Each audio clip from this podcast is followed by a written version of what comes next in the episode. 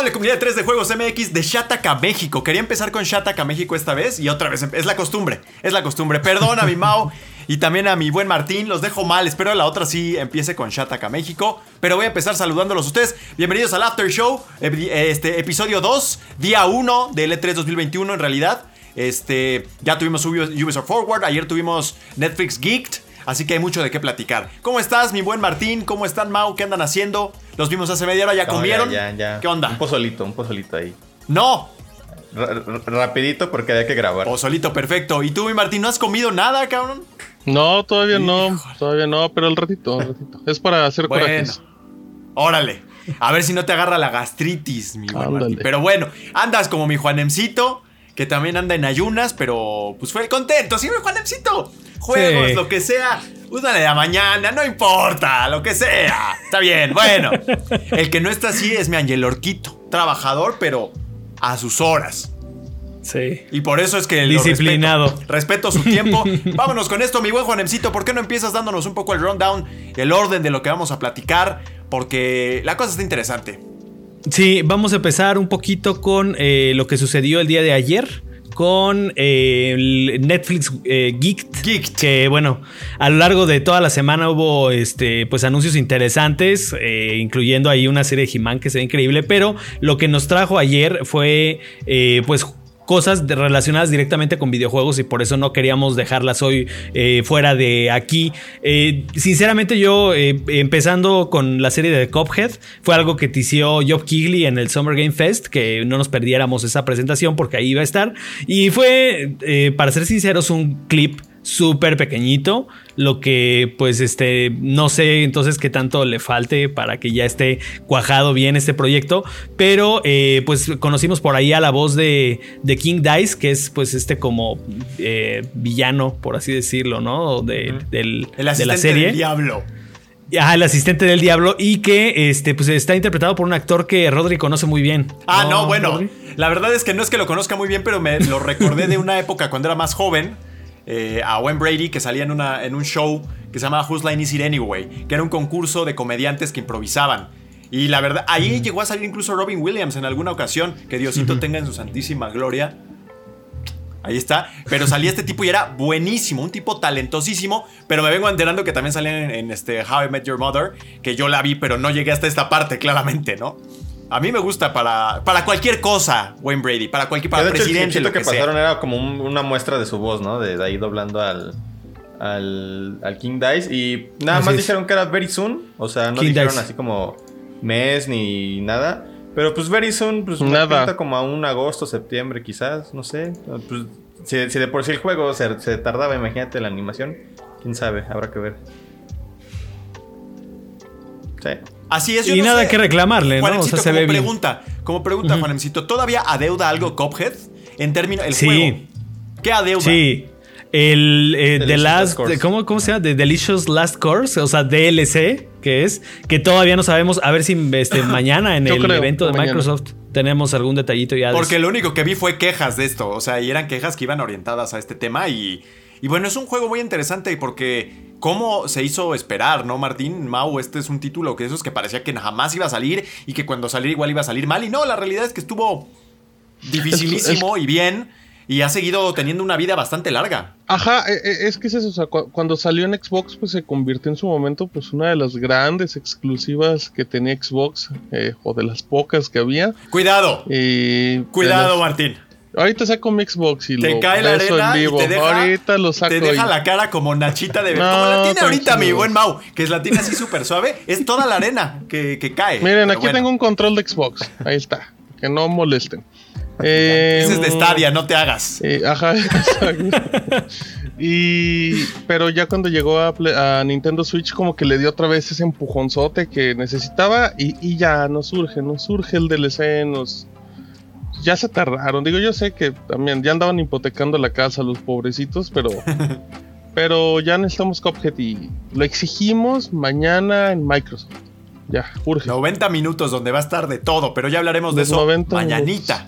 ¿Tú cómo lo ves, mi Mao? ¿Se te antoja o no? Yo, yo fíjate que no es mi tipo de juego porque está muy perro y no quería hacer el ridículo como le pasó a un periodista en un punto que se atoró en el tutorial. No, bueno, no, no, sabía hacer ni el doble salto también. Entonces, pero la caricatura a mí me llama la atención y más con este tipo, fíjate. Que Who's Line Is It Anyway creo que salía en, esos canales gringos de cable que nadie veía. Ajá, y salían los sábados como a las 2 de la mañana. Porque no mostraban como una escena con Cuphead y Mockman, ¿no? Sino que se echaron este como fragmento como musical, pues ahí con unos diálogos. Pero se ve bien, ¿eh? La verdad es que, o sea, respetan completamente la esencia de las animaciones del juego y creo que no había otra manera de hacer la serie. Pero no, se, ve muy bien. Y yo espero que en los próximos meses ya tengamos ahí el anuncio. Porque Netflix de repente es como de no anuncian, anuncia y de repente te dice ya, en una semana ya sale. Entonces, pues, a ver, a ver qué día. Bueno, y luego también tuvimos un spin-off de Castlevania que yo confieso que me eché los primeros dos o tres capítulos de la serie de Netflix de animación. Dije, órale, esto está bueno y jamás regresé. Entonces tal vez no estaba tan bueno, ¿no? Después he escuchado que ha habido algunas quejillas por ahí, entonces... Pero bueno, ¿en qué consiste, Juanemcito? Pues mira, en general, en general la serie eh, tiene muy buenas críticas, o sea, los fans la recibieron muy bien, o sea, digo, por eso tuvo cuatro temporadas y ahorita ya le dieron luz verde a otro proyecto. Eh, ya la serie ya terminó, entonces ahora toca ver un spin-off en el que va a seguir eh, la serie de, eh, perdón, a los personajes de Richter Belmont y María Renard. Va a ser en Francia en 1792, justo en el marco de la Revolución Francesa. Ah, entonces, este, pues puede haber ahí como que más tela de dónde cortar. Es el mismo, la misma productora, el mismo estudio de animación, este, que bueno, también ya se han encargado de otros proyectos como el de Devil May Cry, si no me equivoco. Entonces, eh, pues bueno, creo que fue, fue de las que empezaron como que esta tendencia de, adaptar videojuegos a series y bueno, de franquicias súper muertas como Castlevania, que Konami la tiene abandonadísima. Este, pero bueno, al menos en la, tele sí está activa. Con, con la caricatura es que no respetan el lore. bueno, pues ahí los puristas, no sé qué onda, pero igual le llega más a las audiencias villamelonas de Castlevania, como yo. Sí, son, los más villamelones, claro, pero pues está bien de todos modos, o sea, hay un buen trabajo. La verdad, de animación y de todo. Bueno, pues ahí está entonces Castlevania, la animación, algo que les. Y a propósito de animaciones, también empezamos a tener, pues, a, Ubisoft, que ha estado muy activo entre ayer y hoy y que anunció. No sé, creo que ya estaba anunciada, pero vimos una imagen, un dibujo de la serie animada de Splinter Cell que viene con el endoso de Derek Kolstad, que es uno de, los, de las figuras clave de John Wick, cuya última película ya por cierto no me gustó, entonces, pero bueno, en general me ha gustado la saga, entonces es un buen antecedente, y que parece que va a ser lo único que veamos de Splinter Cell de aquí a los próximos 25 años, mi Mau, no sé, ¿no? Por ahí aparentemente, o en algún juego móvil, o pues en una memorabilia de está en todo menos en un juego de Splinter Cell porque ha salido en Rainbow Six, en The Division, en no sé qué tantos lados, pero nada más no tiene su juego. Y sí, ya la serie ya estaba anunciada. De hecho, hace ya, yo creo que como un año, fue cuando Ubisoft empezó a anunciar series y películas así como, como si fueran nada. De hecho, había película live action, según yo, agendada. Y, creo que era Tom Hardy al que tenían pues ahí entre los apalabrados. Ten ahí. Se perdió y no digas nada y nos a acordar. Pero um, apenas una imagencita, entonces, entonces apenas está en producción la, la serie. Y pues por lo que vimos va a ser una animación quizás similar a la de Castlevania, o sea, como por el tipo de, dibujo del personaje. Entonces, eh, pues sí, Netflix está echándole muchas ganas a esto y a ver cuándo tenemos más noticias.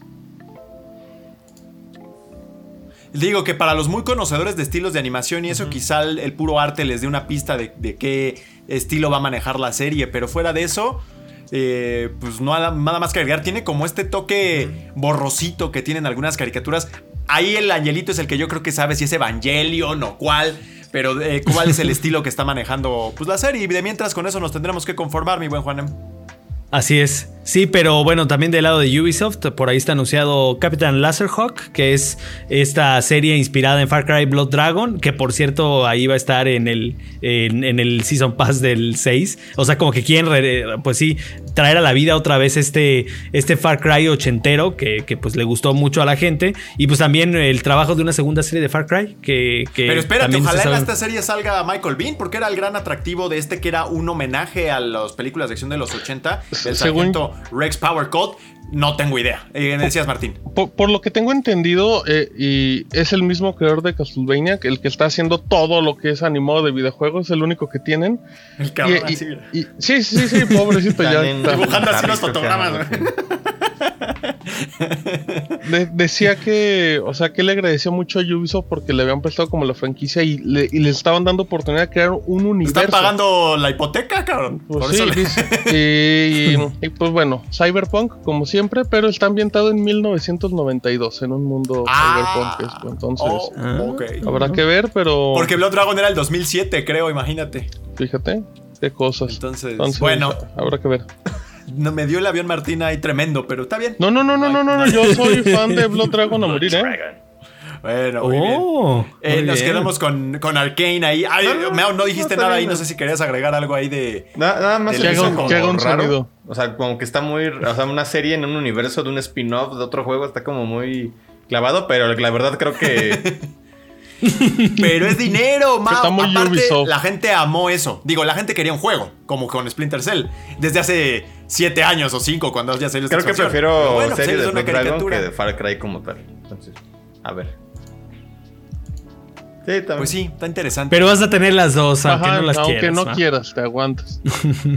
eh, luego tenemos la, también la animación. Bueno, este es CGI, ¿no? Más como animación computarizada de, de League of Legends, Arcane con el que creo que es uno de los personajes más eh, conocidos o más célebres de este título, que no es para nada mi especialidad, así que yo espero que Martín y Mau rescaten el comentario. No, pero la animación es Bueno, yo, hice ¿eh? la nota, entonces tengo las como que las bases Pero no dices eso, Juan, dices yo sí sé. Es Jinx, ¿no? no, yo no sé.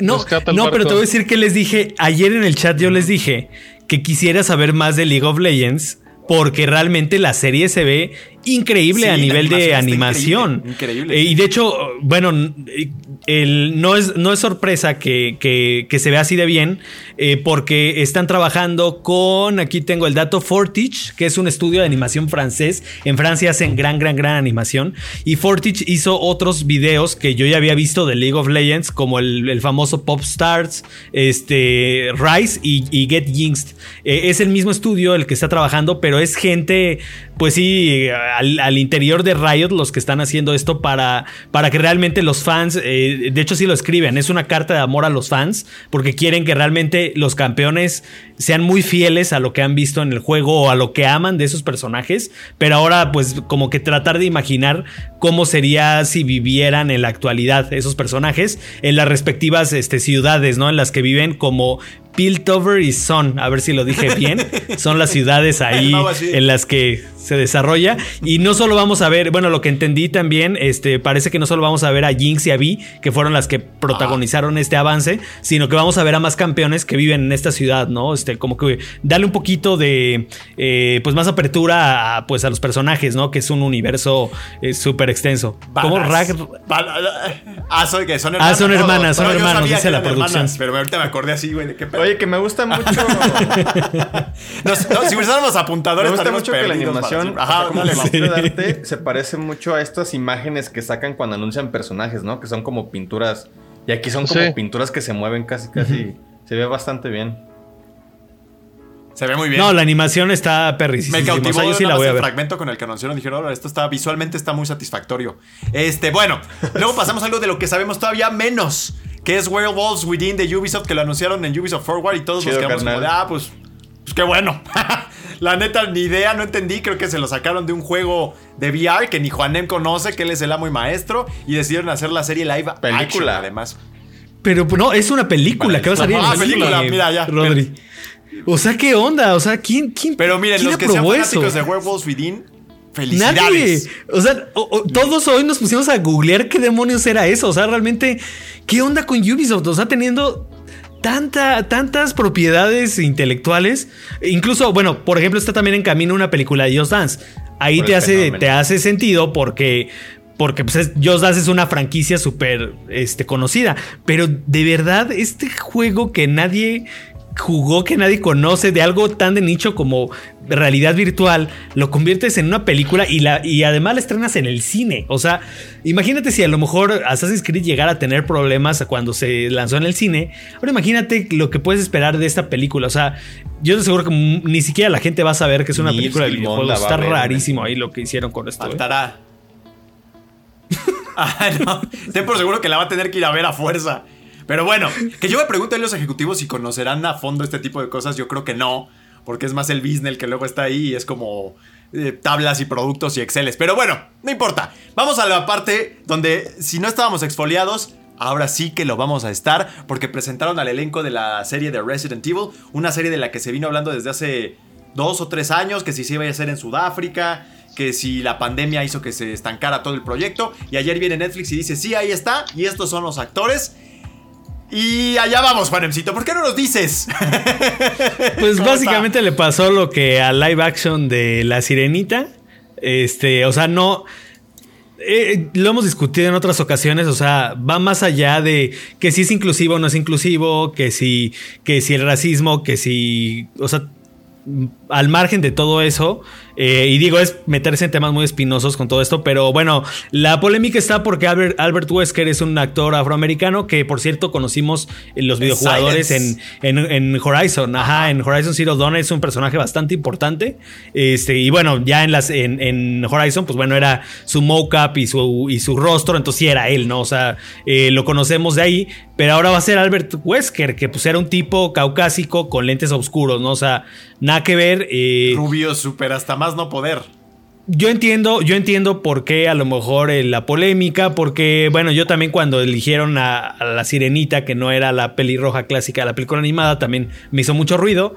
Yo sé, yo, bueno, entiendo si al fan de Hueso Colorado de Resident Evil también le hace ruido esto, ¿no? Porque pues finalmente como que tienes la imagen de un personaje y luego te lo cambian y eso como que no a todos hace felices y también no creo que porque no quieras a ese actor, quiere decir que seas un racista o algo así. No, simplemente a lo mejor es. A mí me, pues, parece que por actitud al menos atinan, porque Lance Reddick es este tipo así, ¿no? Que habla. Entonces, como para el villano de alguna serie, lo que sea, creo que le viene bien y el tipo ya tiene una larga trayectoria. Ahora, la cosa a mí que más me perturbó eh, fue que reconocí primero a Paola Núñez. Totalmente fue lo primero que hice yo. Pero, güey, la recordaba por mirada de mujer 2. Le, faltaba el guarura. Sí, este. Y después creo que salió en la última de Bad Boys, pero horrible película, la neta, ¿no? Ya tiene 45 años, ¿eh? Eso también me espantó, cabrón. A mí me, impresionó mucho. Yo dije, debe ah, tener como 35, ¿no? Como yo, no, güey, en él. Paula Núñez, como dicen allá. Es Núñez, porque yo estaba viendo es Núñez. Sí, es Núñez, pero, pero... Así de, aquí en Estados Unidos no tenemos se acentos y no tenemos ñ. Ajá, exacto. Y al parecer ella no le molestó. Sí, ella también. Pues yo creo que no. Identifiqué a mi Paula Núñez. La tuve que googlear para saber si era la misma y pues y sí, o sea, te digo, yo, yo la reconocí. Pero ella, ella, ¿qué va a hacer? ¿Qué, pues papel va a hacer? Este, Juancito, y ah, pues va creciendo ahí en su carrera. ahí está, aquí tengo. Zombie 3, puerta 4. Pues ya ven que estuvo ahí, este, que, ¿cómo ah, es el Levy? ese actor, este, mexicano, estuvo también como ah, William Levy, como casi NPC en la, en la, última de Resident Evil. Diego Boneta estuvo, en Diego Boneta estuvo en Monster Hunter. Entonces, como que ahorita ah. deben tener también al mexicano a fuerza, ¿no? En todas esas producciones para decir, pues, eso es estamos poniendo palomita a todo, ¿no? Porque ya, me voy a meter en un tema espantoso, pero es muy debatible que así que digas, vamos, a tener al, vamos a tener al mexicano, vamos a agarrarnos a Diego Boneta y a Paola Núñez y a William Levy, pues así que digas que, pues no, no lo veo. Cubano, ¿no? William Levy. Ajá, es que tengo entendido que es cubano William Levy, entonces, pero pues vive en México. Bueno. Está, está chistosón. Habrá, habrá que ver, digo, al final yo creo que vamos a juzgar a la serie más pues por la calidad de lo que tengo. O sea, yo, yo estoy esperando la sirenita live action por la música, ¿no? O, sea, yo creo que. Martínez, que ahí era falta un tenor huerta, ah. si es lo que estás. sí, eso que dijo Rodobonio, yo lo creo que esta serie, la historia va a ser inventada, ya va a ser tomada de los juegos ni nada, entonces, tal vez. Pues tal, tal, tal como el rumbo que tomaron con las películas, ¿no? O sea, que se fueron por otro lado y pues habrá que ver. O sea, yo, yo que soy bien Villamelón de Resident, pues a, mí sí, por ejemplo, no me importa que tal personaje sea X o Y persona, porque no soy tan fan, pero entiendo que los que sean muy fans clavados, pues sí puedan decir qué onda con eso, ¿no? Yo no estoy de acuerdo con eso. Yo no lo Bueno. Vamos a seguir porque si no se nos acaba la vida. Nos clavamos ahí en eso, claro. Sobre todo en este tema. Y luego tuvimos el anuncio de una WitcherCon, o sea, y aparte CD Projekt y Netflix, creo que es como un evento conjunto que van a tener, o WitcherCon o WitcherCon, no sé cuál sería la pronunciación correcta, en donde pues bueno, de entrada ya se viene la segunda temporada de la serie. A mí la serie me estaba encantando por los combates y todo. Hasta el tercer, cuarto capítulo después como que me empezó a, a venir a menos la, serie de The Witcher, pero bueno, o sea, la realidad es que a, mucha gente la, le dejó medianamente satisfecho y pues van a regresar con ella. Una serie que se vio atropelladísima por la pandemia también y donde tienes a un rostro tan sensual como el de Henry Cavill. Entonces, que yo sí me enamoré cuando se hizo su computadora. Estuvo raro ahí, estuvo muy raro. Entonces, bueno, van a tener su WitcherCon, pero yo la pregunta que les haría a Amy Mau, ¿qué podrían pues, usar CD Projekt? ¿no? por eso no es por eso no es CyberCon, ¿no? no. Este, pues es que The Witcher no es ajeno tampoco a este tipo de producciones, ¿no? También ya tienen ahí algunas animacioncitas, tiene juego de mesa, tiene libros, tiene juego de, de aventuras, de estrategia, de cartas. El de cartas. Entonces, no sé, como el que otras maneras de expandir el universo de The Witcher. Porque obviamente de videojuegos no creo que vaya a hacer nada. O sea, eso sí no. Es que esa es la pregunta, o sea, no, hay lugar ahí para. Yo creo que sí va a haber algo de videojuegos. Dicen que van a anunciar The Witcher 3 con versión Next Gen. Híjole, eso estaría uf, buenísimo. Y yo lo veo viable para que se, empiecen a olvidar un poquito de Cyberpunk, las miradas. Exacto. Yo lo veo, yo lo veo viable y todos felices, todos contentos. Ahora sí tener el Witcher de la calidad que nos lo vendieron más de, los primeros trailers. De revelar. Como lo debimos haber Yo creo que va a ser más de revelar exactamente. así un Monopoly de Witcher y cosas así, ¿eh? No, no. A ver, y, y la otra, ¿Creen que veamos a Henry Cavill? Espero. En, como skin en The Witcher en esta versión. la pantalla todo el día. Estaría interesante que ya jugaras con Henry Cavill, porque si de alguna manera se empiezan a dar la manita Netflix y CD Projekt Red para esto. Un skin. o sea, quien quiera que su Witcher sea Henry Cavill. ¿Quién no va a querer? Bueno, es que ahí se está, se está peleadona, ¿eh? Ponen tú por, por cuál vas. Si te van a escoger. No, sí me quedo con el que con el modelo del videojuego la verdad. A mí yo sí, le pondría el del Henry Cavill. no me decepcionó, no me decepcionó el Witcher de, de Henry Cavill, la verdad. Este, pero de hecho yo pensé, o sea, yo no me lo imaginaba cuando pensaba en Superman y ya cuando lo vi en la serie, la verdad es de que quedé muy satisfecho, pero sigo pensando yo en Geralt al, al, del videojuego, que al final no es ni ese ni el otro, sino el que se imaginaba el autor del libro. La Yo sentí que conforme iba avanzando notabas más como que las rebabas de plástico de los soldaditos, ¿sabes? Como esta onda de aquí faltó dinero. Todavía, a pesar de ser Netflix, ¿eh? A pesar de ser Netflix, pero hay niveles, es Netflix, HBO, todavía tenemos otros niveles de producciones. Y en el caso de The Witcher, eh, al comienzo como que veías eh, un tono y, veías unas coreografías súper elaboradas. Y conforme fue empezando, avanzando, se empezó a terminar el encanto y siento que se empezó a terminar eh, el dinero para los sets. No sé qué pasó ahí, a ver si mi, redobla. Mi Henry Cavill ya andaba con tenis y todo. pues casi con sus disfraces de la lagunilla. Sí, pues sí. Que dicen que lo rompía, ¿eh? Además, así de que está tan mamado que. Pues, De sonreír solamente. Exacto. Y con eso terminamos la parte de animación y series de todo lo que fue prácticamente entre Ubisoft Forward, pero más Netflix Geek. Y después nos saltamos a Ubisoft Forward como tal, que tuvo lugar hoy a las 2 de la tarde, tiempo del centro de México, 12 del día en el, eh, en el tiempo del Pacífico, hora del este. Em, una conferencia predecible y satisfactoria en ese sentido. O sea, lo que nosotros anticipamos. Eh, en el, en el podcast dedicado al E3 fue lo que pasó y ya. O sea, casi no hubo sorpresas y la única que tenían se echó a perder, mi Juanemcito. Se spoilearon. Sí, pero ¿sabes qué? Que ahorita yo como que también hacía un poquito como de retrospectiva a lo que pasó el año pasado. Que no fueron uno, sino dos Ubisoft Forward. Y la verdad es de que yo siento que si comparamos esta conferencia a la del año pasado, esta estuvo, mil, estuvo muchísimo mejor. O sea, esta sí se sintió como una conferencia de tres. Las del año pasado sí eran como intento de o qué voy a hacer. Y además como como alargaron tanto la información para que salieran dos conferencias. Siento que eso como que afectó también bastante el ritmo, tenían que meter mucho relleno. Y aquí, pues, este, yo, yo con lo que siento que, con lo que me siento satisfecho es de que no me cansé. O sea, ya cuando te empiezas a cansar en una conferencia es cuando dices algo está mal. Por ejemplo, en el show de Geoff sí llegó un momento en el que nos empezamos a sentir muy cansados, muy agotados. Y aquí la verdad es de que, o sea, ya conocíamos, fue sin sorpresas, creo que eso fue como que lo que le deja el sabor, el sabor medio mm, de que no hubo realmente nada de sorpresa, pero yo creo que eh, eh, ya ver, por ejemplo, el primer tráiler de Mario, aunque sea filtrado, yo estaba así feliz, este, o sea, ahorita nos vamos en orden como con los anuncios, ¿no? Pero realmente... Cuidado, porque Angelito te arranca ahí. Mato ahí la producción, mato la producción, pero no, realmente me parece muy satisfactoria eh, con respecto a lo que fue el año pasado. Bueno, y arrancamos precisamente con Rainbow Six Extraction. No sé por qué dije precisamente si no estábamos hablando de eso, pero bueno, eh, este es... Eh, un shooter del, que ya se venía hablando desde hace tiempo, se llamaba Quarantine, le cambiaron el título porque generaba malos sentimientos. Estuvo entre eso y Rainbow Six, todo va a estar bien. Lo dejaron ya en Extraction. Y este, pues un juego cooperativo retomando una de las expansiones de Rainbow Six Siege con este giro como de ciencia ficción y que nos va a poner a combatir una especie de patógeno venomoso con los poderes de Siege o con mucha de la del alma de, de Siege. ¿Qué te, qué, te, pareció, Mau? ¿Qué sabores te dejó este Venom baboso? ¿Qué me dejó el baboso? Pues bien, este... ahí, en, el, canal de 3 de Juegos MX tenemos ya también un video, porque ahí me parece que me parece que Angelo. Fíjate el crossover ahí. De, pues, de, tener ahí una, una presentación exclusiva con el baboso. Un acercamiento con el baboso. A mí, en lo personal, me llama más la atención que hubiera. Esto a que hubiera sido un Rainbow Six como tradicional, por decirlo de alguna manera. Porque pues creo que le agrega carnita y lo comentaba, ¿no? Creo que es un diferenciador bastante chido para dentro de un género pues ya tan, tan saturado. Y pues creo que se ve bien. El, alienígena ese que presentaron como Venom, y por ahí decían también que se parecían a los de Prey. Está padre, o sea, creo que se puede poner muy divertido con amigos.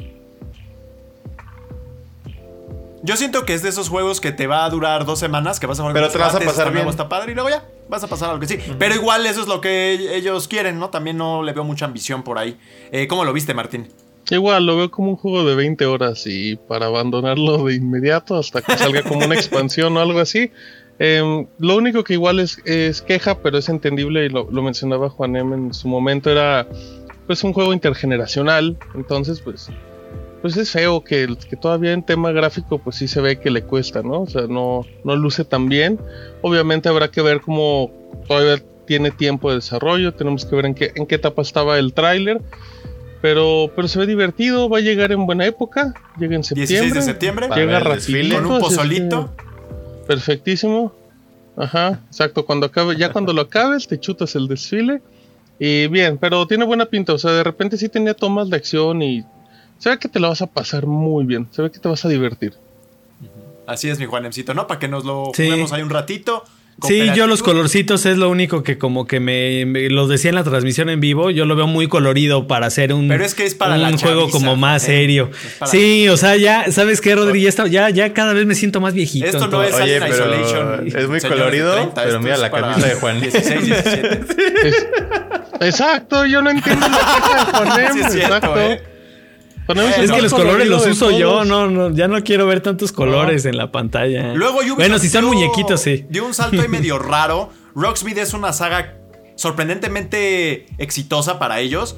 Sin embargo, como mencionaban durante la transmisión, la verdad es que uno no esperaría que se mereciera mucho tiempo en una conferencia de tres, pero así están las cosas. Eh, como les decía al final, yo tengo la impresión de que por ahí quizá hay una línea de producción atorada por la pandemia o algo, entonces están teniendo eh, una posición de privilegio algunos títulos que quizá en otras condiciones no, no saldrían a relucir tanto o tendrían un evento particular en otro momento. El caso es que Rocksmith fue un juego que marcó época porque en una época de muchos arcades eh, se volvió la alternativa didáctica y realista y pues está de regreso ahora en forma de servicio, prácticamente, ¿no? Y con soporte para chamín correa y guitarra acústica, Juanemcito. Y los tríos, sí. ¿Jugaste Rocksmith o nada más lo.? No, porque pues yo no, no, no, tengo guitarra y siempre ha sido un, juego en el que necesitas un instrumento. No tengo ni de las de Paracho. Este. No, yo solo recuerdo que en la conferencia. ¿A aquí... de Tenancingo, este? No, Paracho está muy lejos de aquí. De, allá de, mi pueblo sí está más cerquita. Pero yo estaba muy, este, eh, como con mucha risa porque a mi esposa le dio, le, dio mucha risa cuando en la conferencia tú dijiste que no, iba a ver ahí como para las canciones de los tríos y guitarra fácil. Pero fíjate, me pongo a pensar, ahí también dicen... Un crossover. Están diciendo el, mayor contenido que se ha visto en Rocksmith y ahora agrega precisamente lo que es guitarra acústica. No sé si bajo ya había, a lo mejor ya, pero lo de guitarra acústica, o sea, no me sorprendería que también hubiera música popular y también, ¿por qué no? Esto. O sea, no me sorprendería, no me sorprendería que estuviera ahí. O si tiene manera de hacer custom cosas, que haya gente que se ponga ahí a poner las rolas de la rondalla de Saltillo, cosas así, ¿no? Te digo que las de Chamín Correa, mano. Las de Chamín Para que, para que ahora sí, Rodri, cuando me ponga mis pins, pienses en las capas de los de la estudiantina. sí. Con tu pandero así en las nalgas. Bueno, mi Mau, yo, yo siento que tú eres de los que tocaba la Yo guitarra nada para impresionar a, las tocar la flauta la prepa. de la alegría primaria y ya, o sea, no. que era este flauta de pan, ¿no? Ese es el que aprende uno en, sin albura. Así la del Titanic ahí, ah, ¿no? Exacto. Soplabas bueno. ¿no? Este, lo vas a poder jugar con el teléfono. Creo que te va a poder escuchar o algo para saber si estás tocando bien o qué rollo.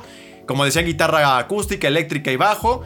Y pues más contenido que nunca porque este tema de, eh, de Rocksmith Plus, igual que con Just Dance eh, Limitless, o no sé cómo se llama, perdón. Unlimited. Unlimited, este, fíjate, hasta tengo los sinónimos. Me confundo en inglés ya, entre palabras. Bueno, eh, pues yo creo que vas a pagar alguna cosa mensual o algo y te va a estar agregando canciones para que ahí aparezcan las del Chamin Correa efectivamente, y puedas practicar con esas. Pues buena idea, y les está saliendo, y es justo de lo que hablábamos, que Ubisoft eh, anunció que se está inclinando más por estos juegos servicio, ¿no? Y ahí está, y yo creo que les va a salir y les va a funcionar, porque es un buen juego, hay que hacer la acotación, es un muy buen juego.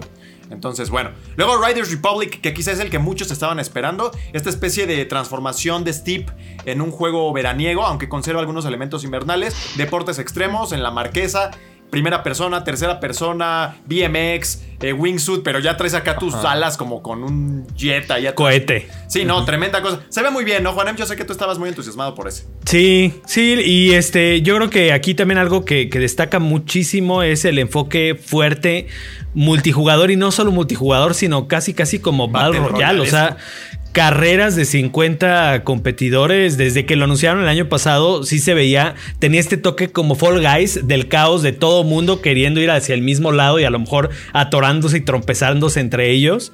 Este, se ve bien. Yo, a mí me gustó muchísimo Steve y algo que comentábamos también en la conferencia. También puede ser que le hayan bajado un poquito al, al toque simulación de Steve como para que se vuelva un poquito más eh, accesible y arcade fácil de acceder para las eh, meterse ahí al online. Eh, digo, también al ser tantas disciplinas, bueno, se diluye el hacer un juego como muy completo de una sola cosa, pero a ver si entre todo, eh, pues logran como que este, pues este equilibrio, ¿no? También va a haber este por ahí un, eh, algo de lo que anunciaron hoy, que lo vimos ahí un poquito con, con skateboarding, fue un modo que es como competencia de trucos, que es, que es un 6 contra 6. O sea, también aquí competitivos de, Está bien raro, pero como que tienes que ir pintando con los trucos como el, el, escenario. Entonces, pues se ve que va a tener mucha variedad. Este, a mí, pues ya con ponerme ahí a jugar las de bici, a mí de bici se me hizo bien llamativo, la verdad. Y con choques, que es lo que me gustó, que vi que se estaban ahí chocando y tirándose. Y si conserva un poco del realismo que tenía Steve en esa parte, además me va a gustar mucho, porque finalmente digo, yo tengo ese apetito de caos. Y además, si tienes 60, 50 jugadores juntos, quieres ver chocar a todos y hacerse bolas. Hay como esos descensos de 40 personas en pueblos de Inglaterra donde bajan así con una por borrachos y se van cayendo. Así. Pero sí me dieron ganas de jugarlo. Este, a ti te. Pues como que nada más ciertas actividades, ¿eh? Por ejemplo, la de la bicicleta me llamó mucho la atención. Y también la que era como lo que dices, como los wingsuits, pero como con turbinas. Se ve, eso se ve entretenido, pero pues creo que es lo mismo. Siento que va a ser un juego que no va a sobrevivir tanto, ¿eh? Y y es que ya. Martín está bien emocionado. Es que ¿eh? Ubisoft tiene ya un historial un poquito de altibajos con este tipo de títulos, porque The Crew es un juego que pretende ser el todo en uno de carros, con lanchas, aviones, motos y todo. Creo que, creo que le metieron motos, igual estoy inventando, pero el hecho es que no trascendió. Steve se quedó también ahí como algo que se olvidó rápido. Con todo y su expansión de los Olímpicos y todo eso. Además, que se cruzaron los. Y Dex Games y todo un montón sí que podría volver a repetir, o podría repetirse esta historia, ¿no, Martín?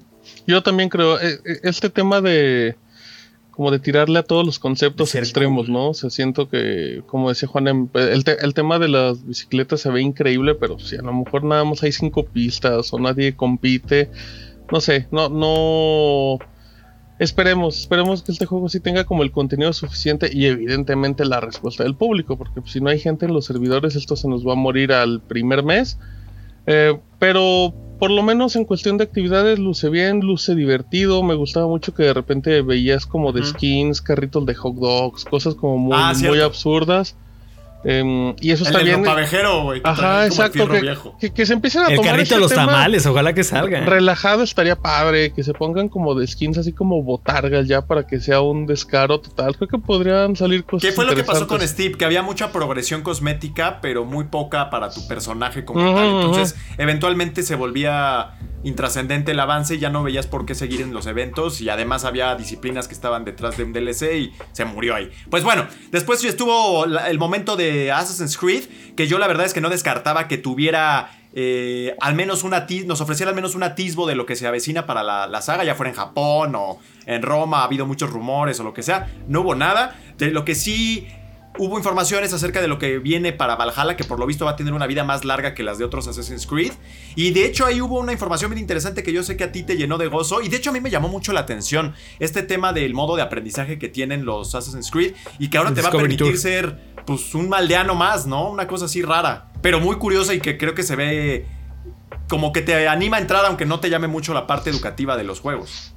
Sí, eh, antes lo que tenía el Discovery Tour, por si no los jugaron, ya hubo uno de Egipto y hubo uno de Grecia. Eh, y lo que hacías era, escogías a cualquier personaje que salía en el juego y tú elegías como rutas. Así que la ruta de Alejandría en Egipto y te explicaban todo lo de Alejandría y ibas, ibas prácticamente como que caminando, ¿no? Caminando y siguiendo marcadores y te ponían este, imágenes de la vida real.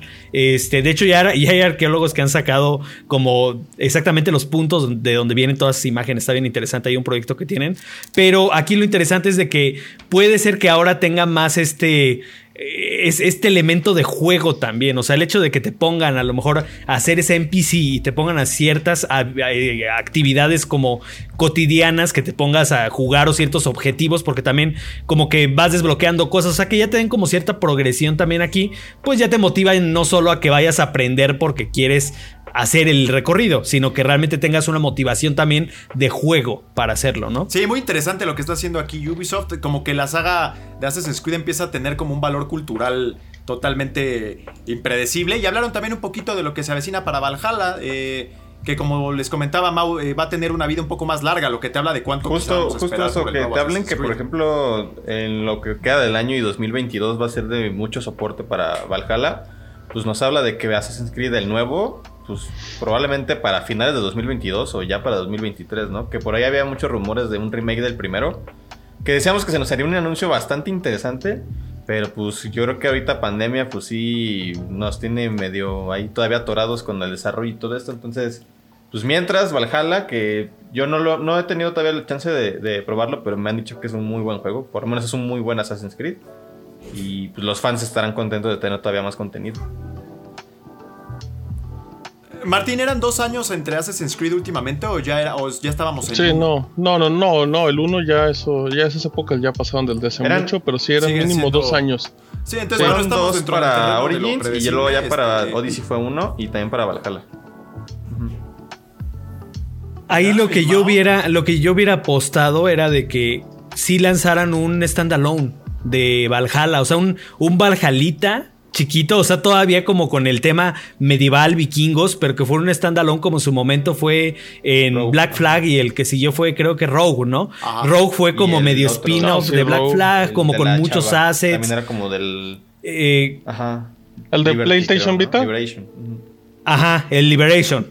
Ajá, Liberation. bueno, salió en Switch hace un año o dos, más o menos. Yo, la verdad, y, creo que también ahí los reportes previos de Jason Schreier era de que sí había como, como intención de hacer un spin-offcito así chiquito como en lo que viene el que sigue y realmente lo que, lo que decidieron aquí sí fue como en contra de las predicciones, en vez de, vendernos ese standalone chiquito, dijeron, no, ¿saben qué? Mejor todo va a Valhalla como servicio y ahí les va año 2 de contenido y seguro pues van a vender un Season Pass, ¿no? Ahí para... Así es, digo, no hablaron mucho de la expansión de Francia, que es la que se avecina, todavía incluso hablaron un poco de la de los druidas.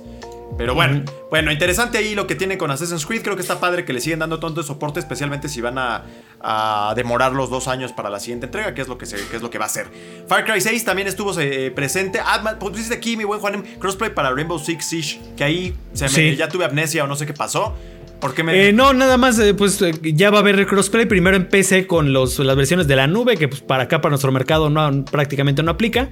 Y luego ya vienen las de consolas a principios del próximo año, lo cual es una buena noticia. no sé, con Assassin's Creed. es que es como el soporte a, los juegos, a, los juegos ya lanzados. es como por eso iba ahí. Ok, ok, ok. No sé por qué me. Como vi una combinación de universos, dije, órale, ¿a qué hora mezclaron ambos? Pero bueno, X. Este, Far Cry 6, muy poquito, nada más un cinema de Antoine o Antoine. Ajá, del personaje, del villano del, juego y más como un énfasis en esta nueva, pues como este Season Pass extraño de enemigos, ¿no? Eh, mi buen Martín, a ver, ahora empiezo por ti. Perfecto. Eh, a, a mi Ubisoft le encanta anunciar los pases de temporada sin todavía lanzar los juegos. Y pues ya se va a estar enfocado en los, pues en los villanazos de mi Far Cry 3, 4 y 5 pero ahora, bueno, tú vas a ser el villano, ¿no? Supuestamente. ellos eran, como siempre han sido los protagonistas de alguna manera, pero ahora los vamos a poder controlar y también eh, se espera que llegue Blood Dragon, el que conocimos que venía como expansioncita del Far Cry 3, aunque era como totalmente independiente. Eh, no se habló como mucho de eso, pero la verdad a mí, a mí me lo vendieron. O sea, yo, yo soy muy fanático de Far Cry 3 y necesito más de eso en mis venas. Que quizás sigue siendo, bueno, para mí sigue siendo. es el mejor, Far Cry de, la franquicia. Pagan Min se me hizo muy derivativo. Primal estuvo bueno como experimento, pero también reciclaba, creo que el mapa de. Sí, no, durísimo. El mapa. igual. Y es que Far Cry 3 fue exitosísimo, revolucionó ah, muchos conceptos. La expansión fue extraordinaria también. Y el personaje de Bass. Breath of the Wild. O sea. Exacto, entonces el alcance de Far Cry ha sido tremendo y bueno, hacen bien en explotarlo. Y vamos a ver ahora con el 6, que yo esperaba. Bueno, es que quizá no tenían mucho para mostrar del 6, que no fuera lo que. Eh, acababa de ser el, reveal hace poquito. entonces, pues, que tenemos un video también en el canal, por cierto, para que lo revisen. Eh, ok, este, y ¿qué más tenemos? Y bueno, pues de ahí vino algo que tristemente se filtró seis horas antes del evento. Eh, algo que, sí hubiéramos imaginado que pudiera pasar, pero que no nos hubiera gustado enterarnos de ello de la forma en que ocurrió. Mario plus Rabbits Sparks of Hope, eh, la secuela de este crossover interesantísimo entre, y bien logrado además. De, entre los mundos de Mario y de los Rabbits y que pues se ve súper bien, o sea, la verdad es que se ve súper, súper bien. Pero pues sí, o sea, no supimos de eso mucho antes. Entonces fue como de, ah, exacto, lo que habían dicho. Ahora no estuvo Shigeru, Juanemcito. No quiso ir. No, pues este, seguro ya. Ahorita anda con Illumination trabajando ahí en la película de Mario. Ah, claro. Este, pero. O en lo de los parques, que es ahora en lo que se ha metido mucho este Miyamoto. Pero yo creo que, o sea, muy bien, digo, yo emocionadísimo. Eh, aunque también se ve todavía bastante verde el proyecto, ¿eh? O sea, eh, vimos gameplay, pero fue poquito y todavía sin dar así abundantes detalles de las novedades. O sea, se habla de que va a haber novedades. Tenemos a los Sparks, que son estos destellos con orejitas de conejo, que van a ser como los, los protagonistas y, además también los que le van a dar como el twist al gameplay. Vimos por ahí uno como de fuego y que van a tener así como elementos. Yo creo que ahí va a estar la, innovación en, las mecánicas de juego. Eh, yo creo que aquí lo que, lo que puede hacer mejor Ubisoft para mejorar esto que hicieron ya muy bien es eh, quizá ponerle desafíos, eh, tratar de encontrar un balance en el que puedan ofrecer desafíos más clavados para el amante de los juegos de estrategia, pero que al mismo tiempo tenga esa, ese pues ese toque eh, accesible que tuvo el primero, ¿no? Entonces, no sé cómo pueden darle ahí la vuelta como para que, para que tenga cosas más clavadas, porque quizás es lo único que luego como que se quejaron eh, un poquito con el primero, de que era bastante diluido, ¿no? El, tema táctico, el tema de, un, de, un, RPG de esta naturaleza, ¿no? Pero yo creo que entonces ahora pueden, pueden profundizar un poquito más en las mecánicas ahí en ese sentido, y creo que tienen todo para hacerlo. Y un cambio de estética también, ¿no? Porque el primero era muy clavado en cuanto a la, todo este concepto, este cosmético del mundo de champiñón muy verde y demás, y ahora es como Grecia, ese es el concepto, o sea, es como galáctico. Galáctico Grecia, eso es lo que estaba diciendo. Eh, pero bueno, no sé, Martín, Mau, ustedes estaban muy emocionados también junto con Juanem. Yo no jugué el primero, no son como que los tipos de juego que yo frecuento, pero sé que este fue un juego muy bien logrado y es un crossover bastante sano el que han logrado la, la relación que han logrado construir a Ubisoft. Yo creo que sobre todo lo que nos alegra es que le guarden tanto respeto a Mario, ¿sabes? O sea... Porque creo que eso es lo más. O sea, podrían arruinarme cualquier personaje de videojuegos, yo creo, menos Mario, ¿sabes? O sea, ese tiene que quedar intacto. Entonces se ve que Ubisoft como que entendió esto desde el primer juego y que a pesar de que no fue un juego tan exitoso, porque la verdad es que pasó medio desapercibido a pesar de ser muy buen juego, pues que se animen a hacer otro, pues habla muy bien ahí tanto del compromiso de Nintendo como de Ubisoft. Y creo que también es un gran acierto esta onda de que incluso parezca como que toma elementos de otras sagas como Mario Galaxy tomando a, estos Sparks. Ahora también hay una Rosalina Rabbit. A los destellos. Pues quieras o no, se puede transformar todavía en otro universito de juegos. ¿eh? O sea, yo viendo esto, imagínate ahora un Marion Rabbits, pero como playero y con, con toques de sunshine, ¿no? Y cosas así. O sea, no, tienen, ah. tienen muchísimo para, o sea, tienen todos los universos de Mario para, para seguir expandiéndolo. Y sí, es una, o sea, es una carta de, parece, o sea, es un fanaticazo de Nintendo lo que está haciendo esto con Ubisoft.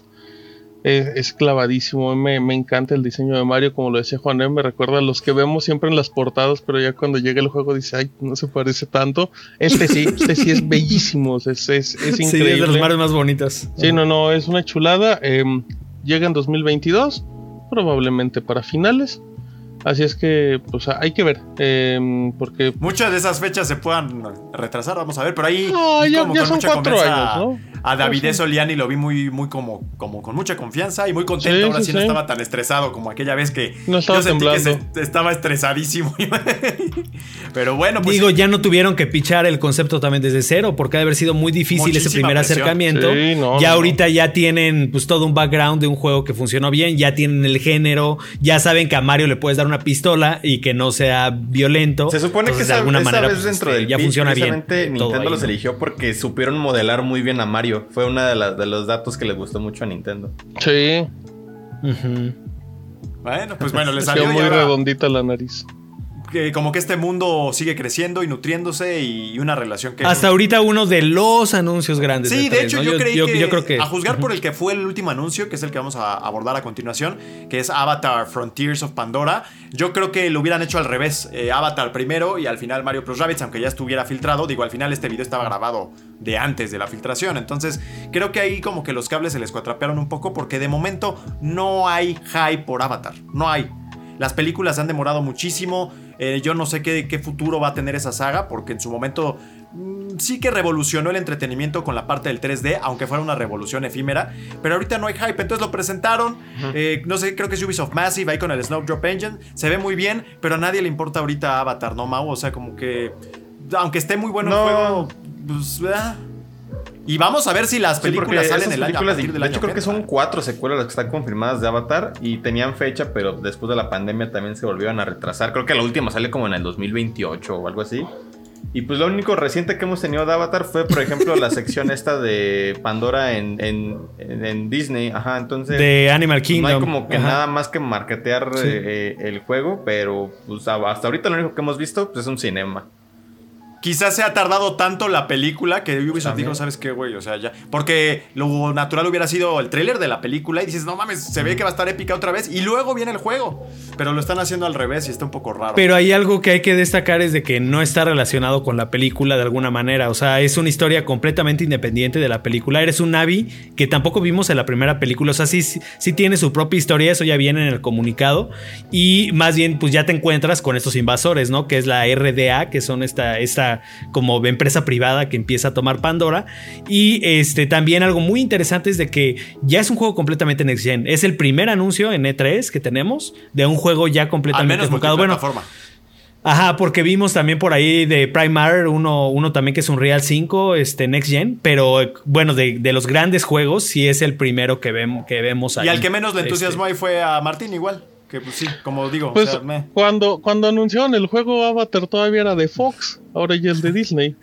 ya, no existe ni, ya no existen ni los dueños de Avatar, imagínate. Y bueno, pues ya una recapitulación rápida de The Ah, es primera persona también, ¿eh? Sí, tiene. primera persona el juego o al menos había unos cuadritos ahí sueltos.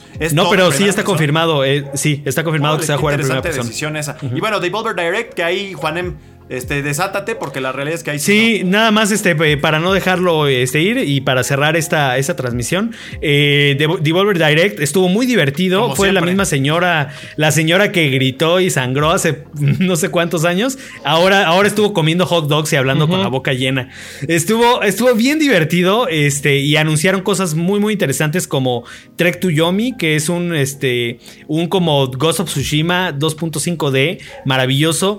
Wizard Wiragon es otro indie como eh, isométrico y que me recordó mucho lo que ha hecho Super Giant y que bueno, el año pasado los premiaron mucho con Hades. Gran dirección de arte y todo muy bonito. Este, un Timble Tumble, que es un juego para móvil que, que literal es una parodia de cómo te sangran los juegos móviles. O sea, que te va a decir en tu cara que te está robando y tú de todos modos vas a pagar, ¿no? Ese y este increíble. Adelante, adelante. Y Demon, Demon Throttle, que es, es este, un juego de los creadores de Gato Roboto, como le vi ahí un toquecito como de Sunset Riders porque es como un vaquero, pero más bien es como te recuerda la época de los 8 bits y que, ah, y que es curiosísimo porque es un juego para Switch que solo existe en formato físico. Sí. Entonces el, sitio dice que no se va a vender Devolver es el rey de los digitales, ¿sabes? Ajá. No, Devolver es el rey de los troleos, porque hoy la, conferencia muy en, el, en la onda de criticar los modelos de suscripción, que era el Max Pass Plus, no sé qué, y luego te decían, pero el pase es gratis, pero tienes que comprar aquí el juego, ¿no? Para poder este, jugarlo, ¿Qué, ¿no? ¿Qué loca estética tiene ese juego? Porque se ve viejo, viejo. Sí, sí, sí. sí. No solamente es el, el tema de los 8 bits o lo que sea. No, no, no, no. Tiene como un filtro, está... Unos filtros ahí raros. Por Pero bien, o sea, yo me divertí mucho. O sea, fue como, no esperaban mucho y fue así de que, wow, estarse riendo de las, eh, de las ocurrencias. El show que hacen como tal es súper guacaloso y, grotesco, pero bien, muy, muy divertido. Siento que, y, además siento que Devolver ya tiene su cartera muy, muy sólida de, de, desarrolladores, de, o sea, lo pongo en contraste un poquito con lo de Prime Matter, que, que hubo cosas interesantes, pero que yo le decía a Rodri, híjole, es que se ve, se ve feo y no se, y no se ve como bien. Y Devolver más bien todo lo contrario. O sea, todo lo que, todo lo que presentaron es, claro, lo quiero jugar. O sea, ya muy, sí, o muy por sólidos. Los conceptos, pero no por la manufactura. Que no, no, no. En Prime Matter hubo un poco de eso. Juegos indie que, que no se veían muy pulidos. Entonces delataban ese carácter independiente, pero por las razones incorrectas.